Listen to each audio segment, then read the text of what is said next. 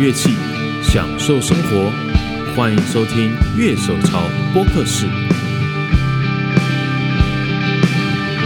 欢迎收听今天的节目，我是今天的主持人傀儡。在我们现场的一样是我们的 Steve 与我们的剪片仔熊。大家好。然后今天呢，哎，有没有觉得忽然 Steve 的声音就非常有力呢？因为我们今天有正成集团让我们使用的 NT One 麦克风，哎，所以他音声音今天应该会非常通透。我们请 Steve 来跟大家打声招呼。大家好，这就有点像吃了威尔刚的关系嘛。喂，突然开车哎。对他说：“今这个今天有没有觉得不一样？这样我就觉得，哎，这个这个 这个概念是蓝色小药丸的魔力，这样。Steve 的人设就这样崩塌掉了。哎，上一集节目播出以后，其实真的有人就说被 Steve 圈粉呢。啊，对啊，我我我那个就是木栓工坊的科科啊。哦，是，因为他毕竟本身也是维修技师嘛，不管是在效果器还是琴上面。”那就是就是那天我们讲的东西够，所以就是被被认同了。对，我觉得真的在知识量上面，Steve 真的是很有经验呐。就毕竟 Steve 以前在产业的接工作嘛。对对对，老司机级。终于讲出来了，真的，人生第二集就崩坏了。对啊，其实很多人会以为说，就台湾只有那些就是个人的工作室。其实台湾做乐器，其实算是就全世界算是蛮知名的，包括像鼓啊，其实吉他，包括可能做一些代工，或者是其实台湾也有自己的品牌啦。嗯，其实，在台湾乐器产业算是蛮大的一个产业。对，然后有个人工作室也好啦，然后呃，不过有些厂是，诶，大概我念大学的时候才慢慢移走吧。哦，对，我觉得像雅马哈的高雄厂。就是吉他、贝斯的高雄厂，好像也是那几年才移走的。对，其实那个之前我看过，就高雄他们有些乐器厂在收的时候，就说有些是高雄厂的雅马哈的 Pacifica，嗯，可是那些真的就是很多老师都叫学生冲去买，然后那个那个系列是真的品质很好的琴，听说 CP 值很高，这个就问 Steve 了。这样讲好了哦，这全所有的产业都会说那个全球几大，全球几大嘛。那乐器全球乐器产业有一本专业的杂志叫做 Music Trade，它每年就会公布啊全球前两百二十五大的那个就是乐器乐器产业乐器公司。你如果去看那杂志的话，你很惊讶发现前全球前两百二十五大里面，台湾公司其实不少。嗯，所以以乐器产业来讲，台湾其实。实力算蛮坚强的，就是出完全出乎大家意料之外。那可能是因为台台湾某个程度上还是做代工多吗？所以大家可能不是这么就会可以马上反映出来某个品牌是台湾的品牌。对，不过我想，像其实台湾有几个比较代表的嘛，像是吉，当然吉他我们可能比较知道 Farida，可是像鼓的话，Mapex、Dixon，其实这些基本上都是台湾自己本土品牌哦。可是你看 Mapex 代言人就是哦，咱们有以前 Chris Adler，那，你看像 Dixon 现在的代言人也签到那个 Greg Bisnet，哦，Greg b i s n e t 这也是那个就是基本上的是一线的鼓手啦，嗯。然后乐手潮这边，其实大家办公室里面，其实乐手就主要有蛮几个啦。可是那我们三个算是这公司里面算比较有稍微在露脸的乐器代表，就是没有我们乐手代表，就是有在对有在玩的啦。对对对对对。那其实我觉得，真的在在这个办公室里面，都是乐手的事情很可怕。像你平常在练团那些被人家推坑，那就是一个礼拜推一次，反正练团一个礼拜练一次。可是在这办公室里面，你要随时随地不小心就会不小心被人推下去。你们应该看一下我们的那退化跟截图。对对对，我我送给观众三个字：要修啊！真的很可怕哎！你看我以前在看琴，可能是二手版看个。Fender 看 Gibson 没有哎，现在都在看什么 Static，看什么看 PRS。我最近又在看 PRS，我到底怎么了？你知道，在其实，在今年前半年的时候，其实熊是对 PRS 完全就不是那样喜欢。我是我差点讲不屑一顾，因为就真的在形状就不喜欢。真的，大家看形状不喜欢，很难会去挑一个牌子的。对对，因为因为 PRS 对我来说就是就是 Vintage 版的 Sir，那就是。我觉得就特色没有那么强，可是，呃，这半年来我会变成我弹我选琴会从特色性变成功能性的选项。哦，是对，所以当变成功能性的选项的时候，P R S 就是一个很可以考虑的对象。这样，但是但是我也只是说说啦。今年前半年还是 Gibson 仔，后来拿了 AZ 以后，这 Gibson 不太拿了，然后现在就开始看 PRS。对，我觉得我一定哪个地方价值观崩坏了。嗯，不过我觉得这个要给 PIC 一点公道哦。说实在，你你如果从整个乐器的发展史来讲的话，PIC 可以说是那个所谓的 boutique 吉他的始祖。嗯，对，而且他其实有走出他自己的一条路啊。虽然说他在整个工艺跟它的结构上面是比较走 Gibson 路线，对，但基本上你看它它的弦长就完全是，也不是 Gibson 那个弦长嘛，是它其实是介于 Gibson 跟 Fender 之间的、对对对，所以其实 Paul Smith 在设计他的吉他的时候，其实他有去在想，就是怎么样去，就在他的观点，就是去改善过去乐器他认为的那个缺点，强化那个他心目中理想的理想的音色应该是怎么样。但这多少还有还是有点受到音乐音乐的那个发展的一些影响，还有器材的部分这样。所以其实我觉得能够，如果说你今天把把吉他当做就是几个主要的那个所谓的那个标杆型的的的吉他来讲的话，P.S. 其实现在它的地位应该算是会被认为是一个蛮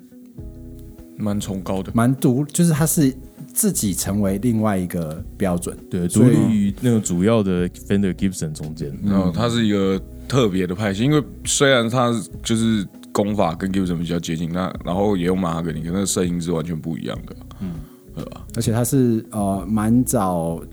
就开始，几乎大部分的呃，甚至连零件啊、pickup 这些东西都是自己设计、自己制作，所以它在自己场内的完成度是相对高很多。对，诶，今年我们有一支去 PRS，我们亲自去 PRS 拍摄采访的影片，包含 PRS 的工厂，还有 PRS Corey Smith 本人的专访。那大家有兴趣的话，可以到我们 YouTube 频道看一看哦。嗯，哎，讲到这边，说实在话，熊，嘿，怎样？你最近好像在因为买琴这件事情困扰，哦，好，是怎样的问题？就是今年年初我买了 AZ 单单双，然后 Elder Body 加上那个 Rusty Maple Neck 这样的配置，其实就是大家听起来就是蛮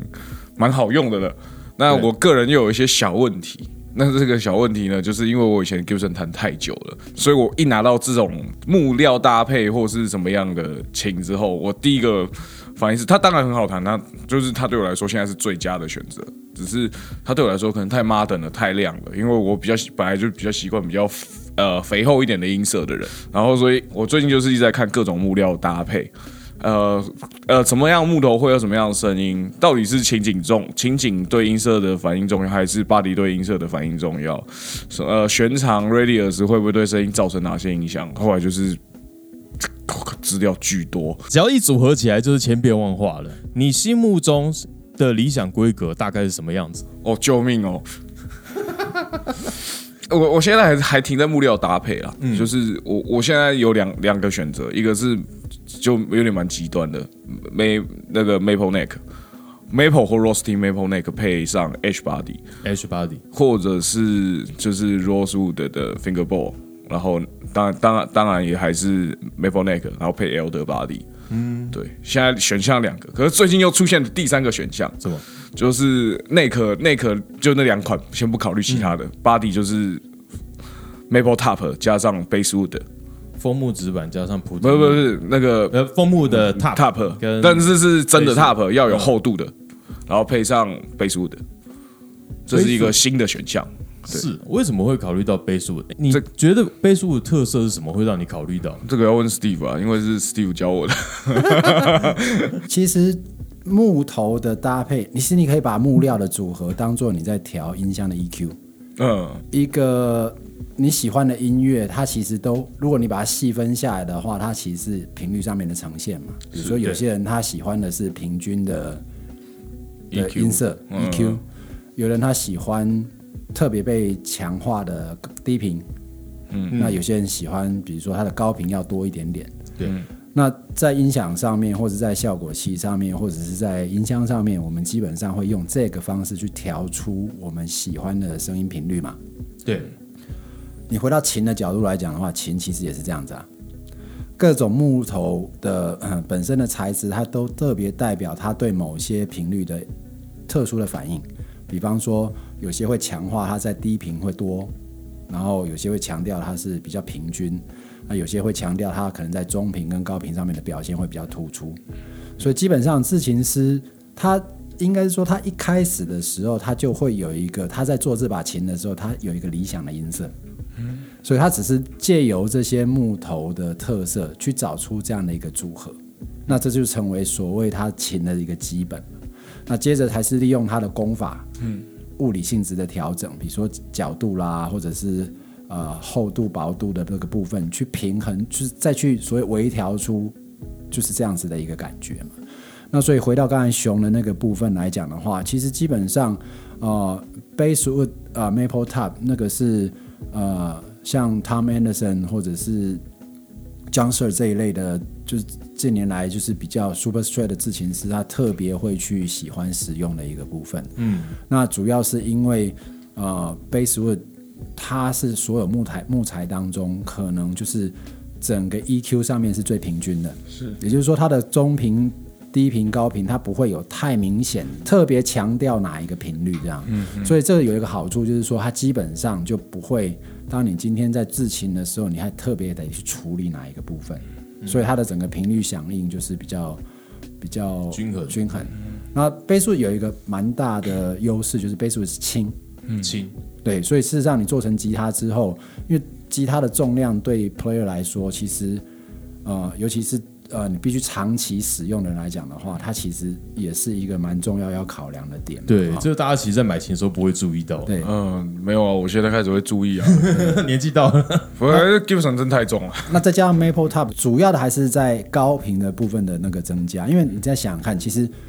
Super Strat 它基本上还是属于 Strat 的那个范畴，对，所以你去看历史上 Strat 吉他的使用方式，它原本其实是个伴奏乐器，嗯，它不是主奏乐器，哦是，所以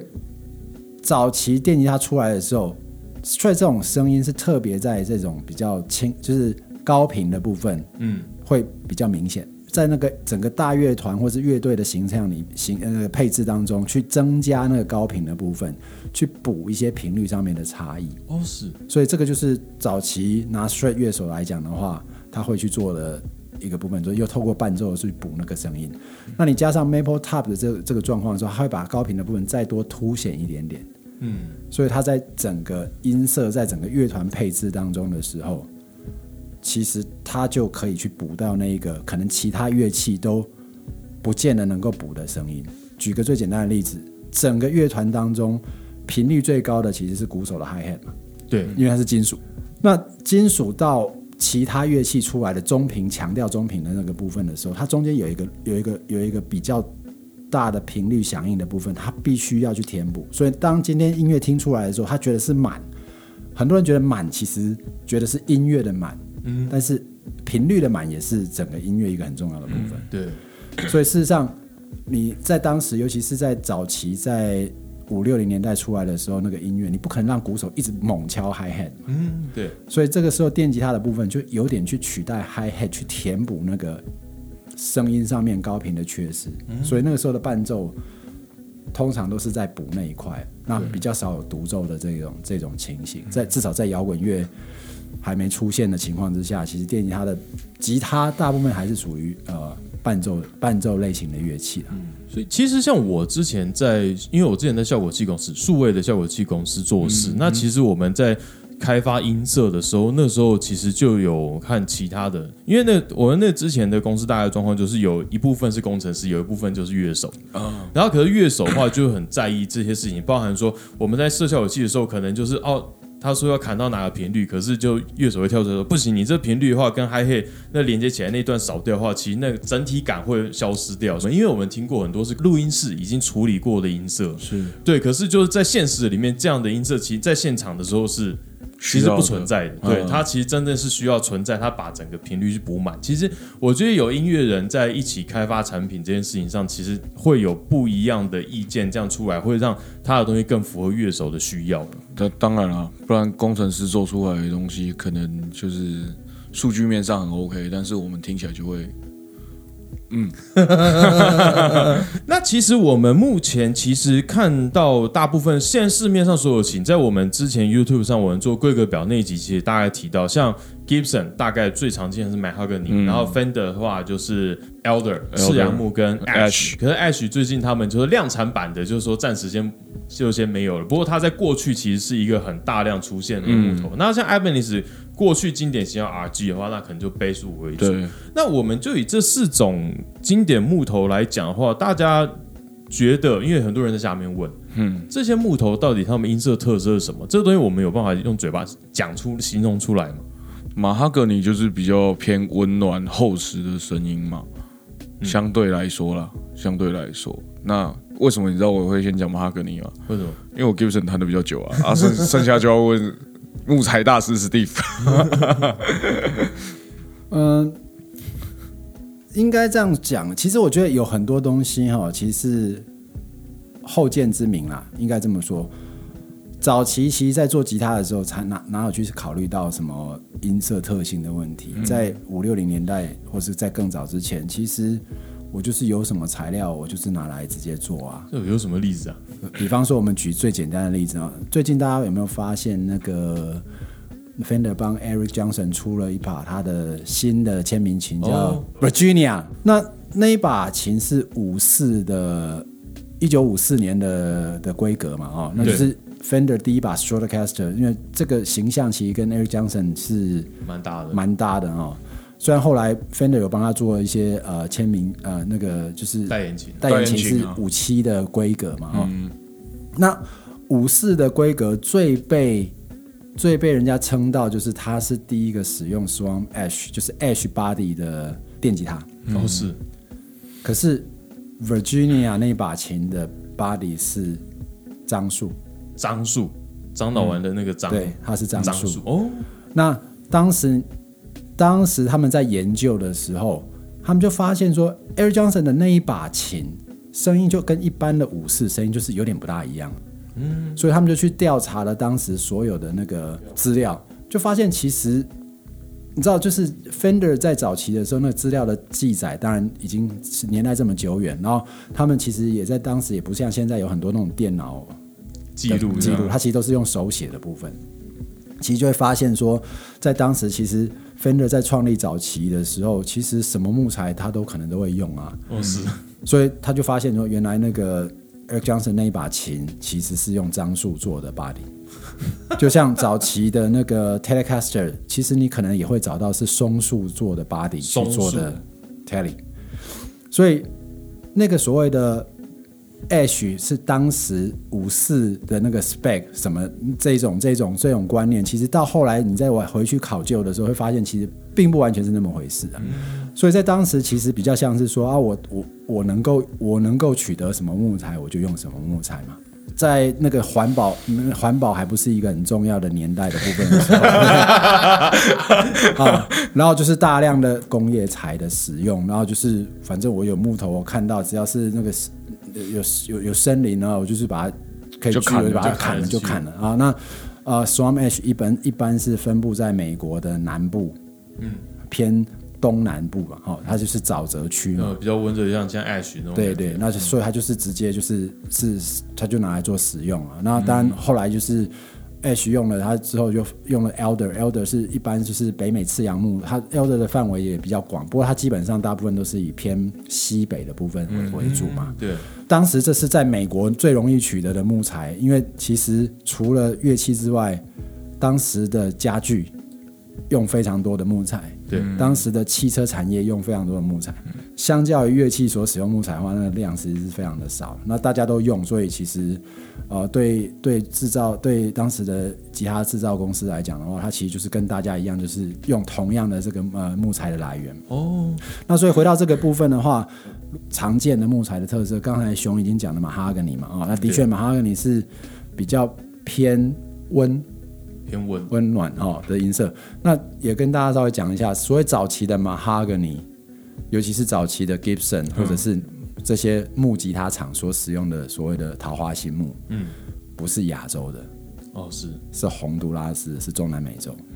所以你要考虑到当时的历史环境，其实就是他就是一定从邻近的地方去买采购这些木材。先买，对啊方便拿到才是重点。对然后那个那个年代也没有所谓的热带雨林的概念嘛，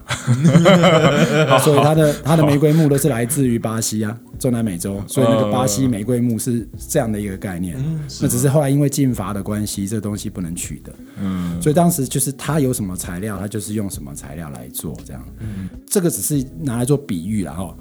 如果你把那个倍数当做是你把 EQ 全部都调到那个零的话，几乎是一个直线的情况之下的话，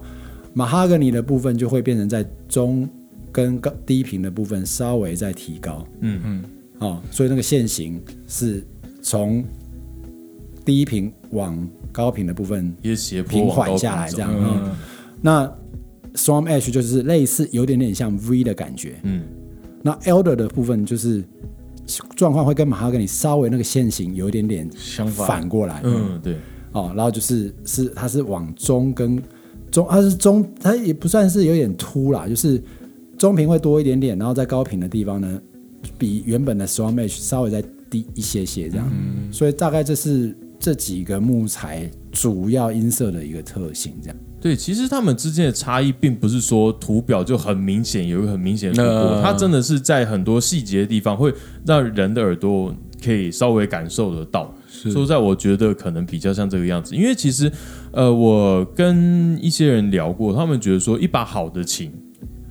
它就是声音共鸣好听这些东西。就好的琴，其实你不管你弹什么曲，你弹下去，你会知道这把琴是真的是一把好的琴。其实就跟它的规格那些东西，并不是那么直接，只是就是你喜不喜欢它的音色而已。这个真的是个人是个人喜好。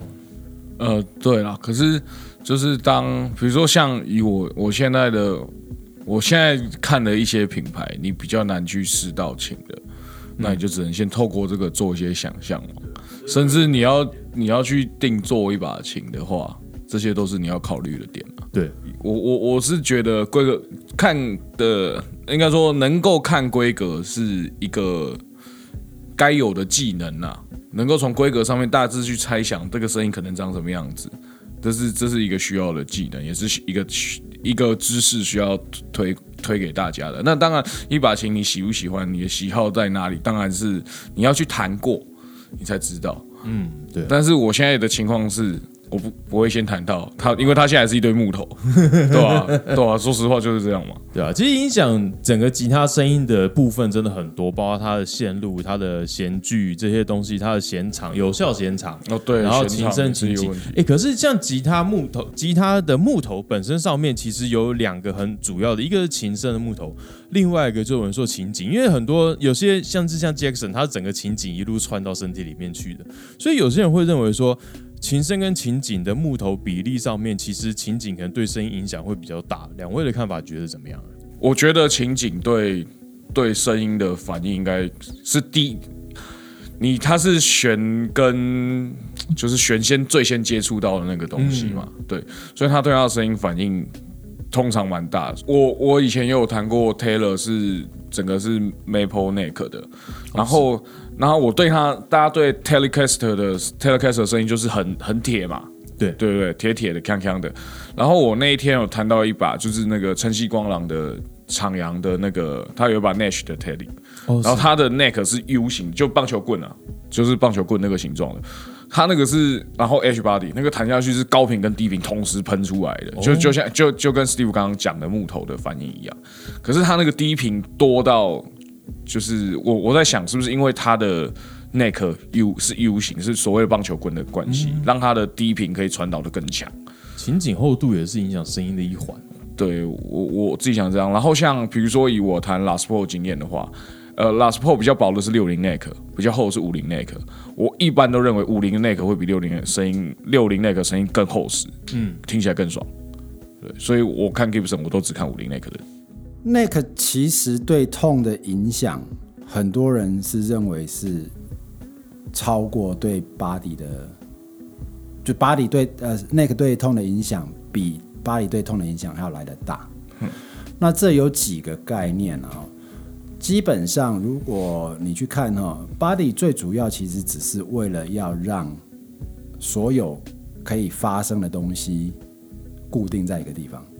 嗯嗯，那 neck 呢，它其实会对共鸣的部分会有决定性的因素。那基本上这就像弓一样嘛，因为你弓的弯度、弓的那个弹性会决定这这你在射箭的时候这把弓的那个表现。对，所以 neck 的 neck 某种程度有一点点这样子的一个感觉。那事实上，你如果从声音的频率的角度来讲的话，body 可能把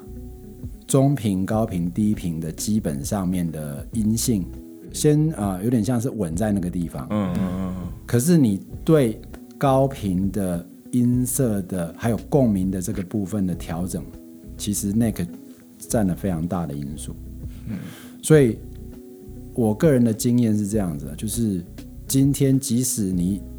用了很多你心目中当中所有的这种 P，就是这种配置的木头跟 neck，你只要在整个组装的过程当中，比如说精度没有考虑到，嗯好、然后比方说角度没有考虑到的话，你会发现那个琴出来的声音其实并没有像你想象中那个样子。嗯，那这个原因就只是因为它的特色没得到最大的展现。那说一句坦白话，这这个就是真的所谓的制琴师真正的功力是在这个地方，嗯，是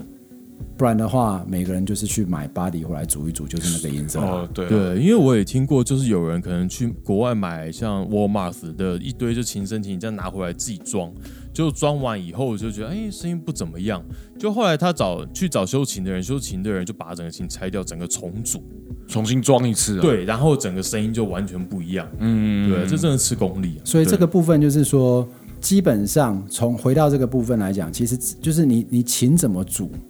煮的好不好，可能比那对音色的影响，可能比那个这些木头原本的这个的声音要来的更多更重要。因为当你今天有一个你理想中的规格配置，可是煮不好，它其实是发挥不出来的。哦，那可是如果说在不是就是在或许材料上面不见得那么考究的情况之下，你把它好好的煮，它的琴的特色反而搞不好可以更明显的表现出来。这种就有点像是你买了一个，比如说十几万的音箱，音量永远只能开到一，跟你买了一个几千块的音箱，可是你永远都能够把音音量转到，比如说超过五。当时那个感觉其实是会有一点点不大一样，对这是第一个概念。第二个部分，neck 对音色的影响有几个比较注需要考虑的地方，就是这其实都是一个所谓的妥协的过程。neck 呃，就是让你弹，实际上弹奏的部分，那它其实承承受一个最大压力的、最大那个张力的地方嘛。嗯所以一般在制作吉他上面的时候，neck 第一个要考虑的，通常都是它的稳定性。嗯嗯就是它不能就对应这个张力的时候，它不能够不够强。嗯嗯嗯可是当你今天很强的情形之下，不管是原本木头的材料就强，或者是你在木头里面加上很多补辅助支撑的这些，比比如说是那个 truss rod 这一些东西，你其实是让它的共振越来越少。嗯当你今天越硬的部分，这相对比较有弹性的材料来讲的话，它的共振就比较不会那么明显。嗯。啊、那所以它就产生几个部分，它的共振不明显的时候，对音色就会有一些某某种程度的影响，然后对 sustain 会有影响，对，然后硬很硬的很硬的 neck，通常会很明显的表现在它会只有高频，比较少中低频，所以在这个情形之下，就是说你永远都在做一个妥协，就是说我怎么样让它 neck 可以到不被张力所很很容易的，就是把它变化，嗯，但是又能够保持它一定程度的这个共鸣性。对，所以如果说你今天去选一把电吉他的时候，通常一把很好的电吉他，做工做的非常好的电吉他，你先不要管它插进去的材料是什么，你当不开 amplifier 的时候，不接任何的导线，你光是刷，就是在不插不插电的情况之下去刷选键，然后哦这共鸣好大就好听，但事实上不不一定。还有一点是必须要看的，什么是你刷下去的时候，它它怎么共鸣？怎么共鸣哦？假设说它你刷下去的时候，它共鸣感觉是从琴颈到 body 很平均的共鸣的话，通常这把琴应该都不错。嗯，你会手左手右手都会感觉到震动，你会感觉到那个震动不是只有靠琴声，而是整个的共鸣。所以在这个情况之下，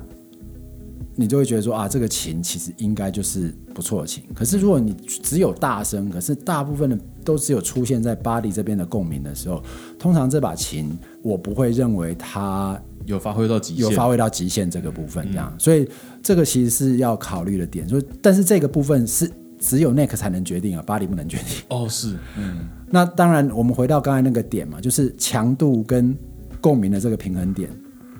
Nick 越厚，某种程度代表它强度一定越好。对对对，但是呢，它某种程度也会少掉一些些共鸣的部分。嗯，对，因为它材料变比较多了嘛。对对对。可是你知道材料太少的时候，它可能会共鸣，但是它它可能整个 neck 是不稳的。是，所以你怎么样去抓到最平衡的，就是那个适当的厚度，过厚可能就不好了，嗯，过薄也不行。嗯嗯嗯嗯嗯。所以。找到一个适合的厚度，搭配我刚才提到的这几个部分的时候，那个琴就是会就相对来到一个比较理想的一个状况。所以真正厉害的制琴师，他其实会根据他所选的 body 的木料去搭配该要搭配的 neck，甚至到最后连他所需要使用的 machine head。他都得考虑，嗯，因为 machine head 加在 neck 上面，它一样会改变了 neck 的重量、质量跟它共鸣的方式。所以你看，所有大部分高级的木吉他，像 Martin 或者是 Collins 这些，他们会选用像 Waverly 这种 vintage 式的，但是它后面几乎没有什么太多的零件，零件其实是为了要减轻，就是这个部分对对琴的这个影响。哦，是。可是反过头来说。有的时候，当你今天琴颈材料不够，反而要加重，太少了。你加重话，对它反而是好事。所以这就是为什么有些人会会会去开发像 fat finger 夹在琴头上面的这个部分。所以不是说 fat finger 夹上去，它就代表一定声音好，而是对于如果你的 neck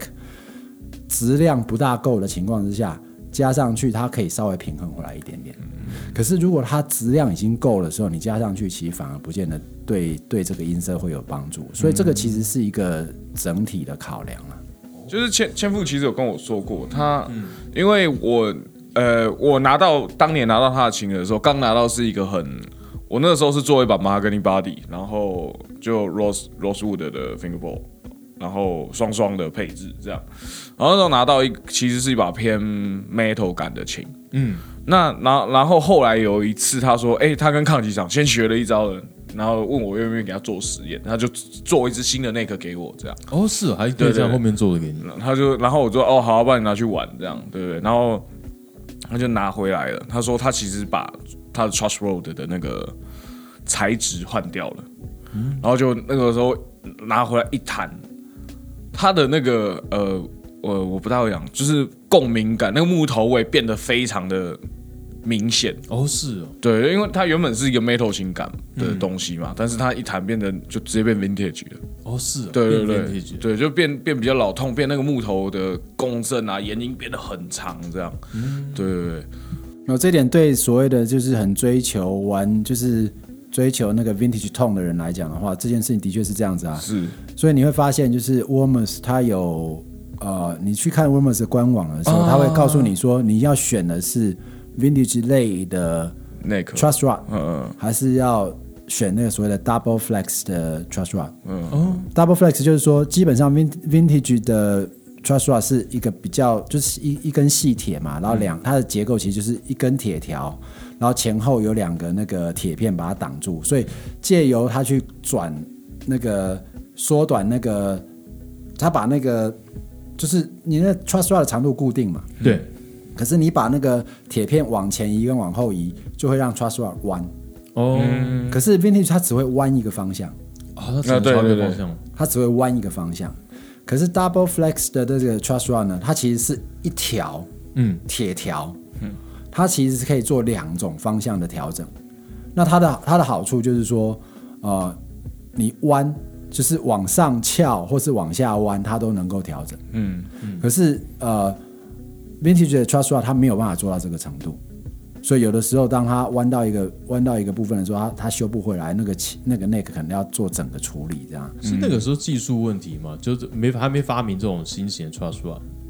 应该是说当时也不会预料到会有这么大的变变化嘛嗯，会有这么大的变化，或者是说你你是甚至在你如果推回去早期的很多尼龙弦吉他是连 truss rod 都不装的，哦，对，嗯，对，就其实环境对乐器的影响很大。说实在话，其实诶，大家有没有从国外买琴买回来，有没有什么特殊的手续防止就是这种很严重的变形？因为其实它可能是过海、过航空之类，然后再到台湾这种潮湿的环境。因为其实我们都知道，好的制琴环境通常都是在比较干的地方，或者是他们可以很受控的工厂里面。像 PRS，它就是说我们整个屋顶上面全部都是整个湿度、温度的控制系统。嗯，因为他们那个地方，就我们去的地方，就下就冬天下雪，然后夏天超热，嗯，就它是一个气温度变化蛮大，所以他们说，嗯，我们这边就是温度里面一定要全部是恒定的，嗯，对。大家有没有什么比较特别的诀窍？像我在台湾，我就是直接就打开了，只是我通常放晴的时候，我会放在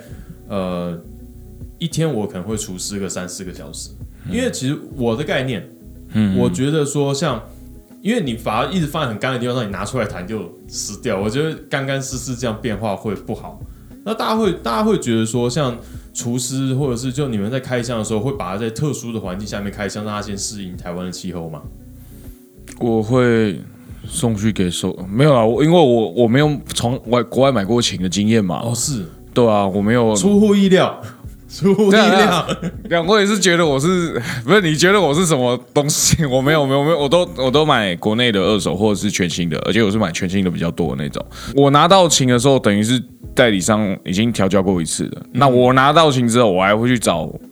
我熟悉的技师帮我再做一次整理，所以我比较没这个问题。嗯，你回到制成的角度来讲的话，所有的吉他工厂，不管是便宜的或者是贵的吉他工厂，他们其实在制造之前，他一定会把木料做一个程度的干燥嘛。是，哦，那当然干燥的部分最大的成本还是在时间。嗯嗯，所以贵的琴它可能可以有大量的时间去存放，让它用自然的方式慢慢的把水分就是排掉排除掉，就是它用时间让它的干燥是未来比较成为不可逆的。不会再补回补水回去。对，但是呢，大部分量产级的工厂它没办法做到这一点，嗯所以它会用烤的，硬把水分逼出来。对，可是这个问题就是说，当今天你是用强制性的部分把水分逼出来的情况之下，嗯就表示它的在没有控制的情况之下，它水吸回去的部分就会比较多。相对比较快。嗯所以这就是为什么所有吉他工厂它必须要在一个温湿度控制的环境之下制造吉他到漆喷上去之前。那当然，基本上你把漆喷上去之后呢，你就有某种程度有一个隔有一个隔绝的嘛。嗯对那在隔绝的情况之下，水分要进去的的状况就会少，非常非常的多。对，如果说你在那个销售的国家，基本上温湿度变化不会太明显的情况之下，它会造成这个温湿度的的变化的那种剧烈的程度，相对就会少很多。嗯，那所以只要做到这个程度的情况之下，基本上都不会出太大的问题。那当然，这些在呃北美或者是欧洲相对湿度比较低的地方所制造的吉他，送来亚洲之后，因为亚洲的温湿度也比较高，所以的确在一定的时间，就是经过一些时间的情况之下，它有可能会产生这方面的一个变化。嗯，但一样不要忘了，就是它还是会回到那个自然干燥的概念嘛。随着时间慢慢慢慢，它的水分也会跟外界达到一个平衡。嗯，那这个情况之下，它就不大会再有太多的变化。所以这就是为什么很多吉他你刚买来的时候，你可能在过程当中可能需要调整个一次两次，但是调完之后，只要你今天你的你你的比如说弦并没有太大程度在这个所谓规那个那个尺寸上面的一个使用或调整的情况之下，它大概就不大会有再继续变化的一个情形，因为它已经适应了当地的气候。嗯。我们在那个前两年的时候，有一部就是纪念 X 片吉他手 Hide 的电影，嗯。叫做《来春之约》。然后那部电影里面，其实 Hide 他就有讲说，他喜欢去加州录音，因为那边的湿度让他的吉他声音变好听。他他自己的讲法是这样，当然他是不是太敏感不知道，可是就是基本上他其实对这东西是有有一些看法，所以他很喜欢去加州去录他自己的作品。嗯嗯嗯，对他的看法是这样。这个当然我觉得每每每个人每个人不同的想法跟不同的看法，但我觉得呃，你勤就是你东西越常使用，你越常保养，呃，基本上它就会一直处在一个相对比较理想的状况嘛。嗯，那如果你一个东西一直都不用，状况是会往比较差的方向去弄。对，所以我觉得养琴的概念会比较像是这个样子，也就是说，你今天一直用，你一直使用，你透过保养，然后调，永远都在调整它最好的状况的情况之下，跟你完全都不去使用的情形，自然而然那个那个那个部分就就会有一些差异。嗯，我一直很想要表达的一个概念，就是琴它就是个工具，把它当做一个工具的时候，只我们就是第一个要善用它。对，然后会用它，然后在你使用它的这段阶段，保持它在一个你随时都能够用它来表达出最好表现的一个状况。嗯，那所以这个时候你人跟琴都是处在一个我们讲什么人情合一的 那个状态之下，就是哎，他永远都是在那个当下最能够最忠实的表达出。你想要他表达出的那个状态，那个其实就是我认为所谓的最好的状况。我们刚刚讲到吉他配重啊，那我想到说，嘿，像我其实最早像呃 Telecaster，以前叫 No Broadcaster 或者 No Caster，这个历史其实蛮好玩的。他最早 Broadcaster 好像是被 Gretsch 还是谁去，就是跟他讲说，嗯，你这个名字侵权哦。我记得 Gretsch 是有一个鼓的型号叫 Broadcaster，是不是？因为这是当时的一个状况，就是因为。你要回到是 Leo Fender，他本人其实他真正的专长是在设计那个收音机。哦，对，哦，所以他有很多的想法，其实都是收音机那个概念。广播人，对，好，像 Caster，嗯，好，然后那个 Tele Telecaster、Broadcaster，其实就是广播的那个部分，因为他专长其实他的他的喜好，这样他是会计。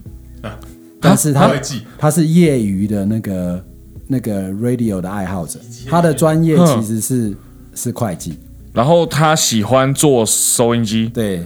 然后结果后来变成世界知名吉他大厂。那他他最早是 amplifier 嘛，很多人会让他来修他的那个音箱音箱的部分，然后开始慢慢进入乐器产业啊，这个是有一些历史这样，但基本上他是因为那个无线电。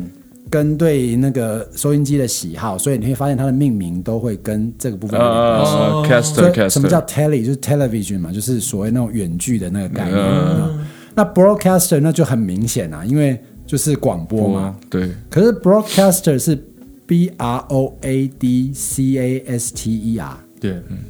当时他取这个名字的时候，打算要放在他所做的 telecaster 上面。嗯嗯。那结果呢？Gretsch。他有一套鼓，也叫做 Broadcaster，但是它是 K A S T E 啊，它不是 C A S T，感觉像德国人会命名的感觉。然后呢，Gretsch 呢就来跟 Leo Fender 讲说，你这个名字会有侵权的问题。那他产品已经得上了，东西都做好了，那在最后一刻呢，只好把排名硬生生的拉下来之后，只打了一个 Fender 就上去了。这个就是做 No Caster 的由来。其实我觉得大概其实说，如果买一把琴的话，其实最主要的还是在一开始，就是你整把琴原本的体质上面是不是一个好，它好的设计，它的共鸣感这些东西。虽然就我们讲说吉他是一个整体的，但是像其实很多人会觉得说电子零件那些是可以更换的，所以其实真的呃，吉他在木头这边，其实我们还是觉得说它是一个非常重要的一个单元。那真的今天谢谢两位来上我们节目，虽然你们。不上节目，你还是要坐在这边。我们不是同事吗？你到底在攻啥？喂，哇，有时候真的很气耶！你到底在攻啥？不过最后哈，永远都不是规格的问题，嗯，是钱的问题。小孩子才做选择，不要把 不要把事实讲出来啊！当今天我们有足够的预算的时候。什么规格啊？我全都要。哦，这个真的是此风不可长哎。那个我大概我在这边到职大概半年左右，大家知道我现在过得多水深火热的生活了吗？对啊，就你真的现在买下去的话，你大概到职半年就有两把琴呢。我不要，哦，这边最可怕就是说，一个人买琴，另外一个人买琴，然后第三个人觉得自己不买琴，然后说说不过去。这会传染呢、我在乐器产业待了十年，之后离开了乐器产业，到现在为止，我还是过着水深火热的日子。